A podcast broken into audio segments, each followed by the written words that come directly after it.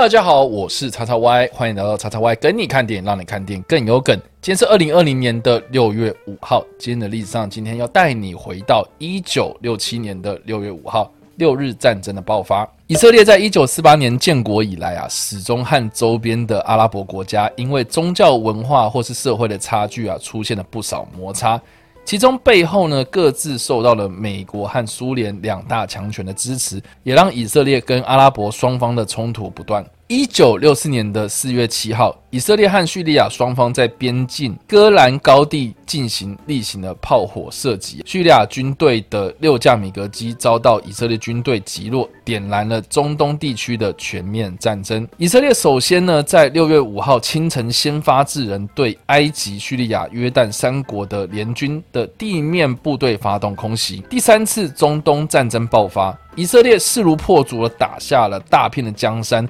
占领了包括西奈半岛、加萨走廊、约旦河西岸以及戈兰高地等等的地区。最后呢，在联合国安理会的调停之下呢，以色列撤出了这些占领地，也换取了这三个国家承认以色列独立的事实。有关中东战争的电影题材非常非常多，而且呢，中东战争也发生了非常多次。相信呢，很多人对于中东战争的战况或是历史的脉络。因为太混乱了，所以可能我们在历史课本上面也很少被提及。严格来说，六日战争其实是第三次中东战争。在阿拉伯国家方面呢，称这场战役是六月战争或是六五战争、六天的战争等等的名称都有。因为这场战争打了六天，以色列就打遍了大片的江山，真的是非常非常的惊人啊！算是二十世纪军事史上最具压倒性胜利结局的战争。之一，而有关六日战争的电影作品相当的多，《情书战场》这部片呢，算是以六日战争作为时代背景的电影之一哦。电影是由苏菲玛索所主演，他的故事是在描述一对年轻男女呢，放弃他们所有的一切，加入了以色列的集体农场，而这四男一女之间的感情纠葛，就在战争爆发的前夕。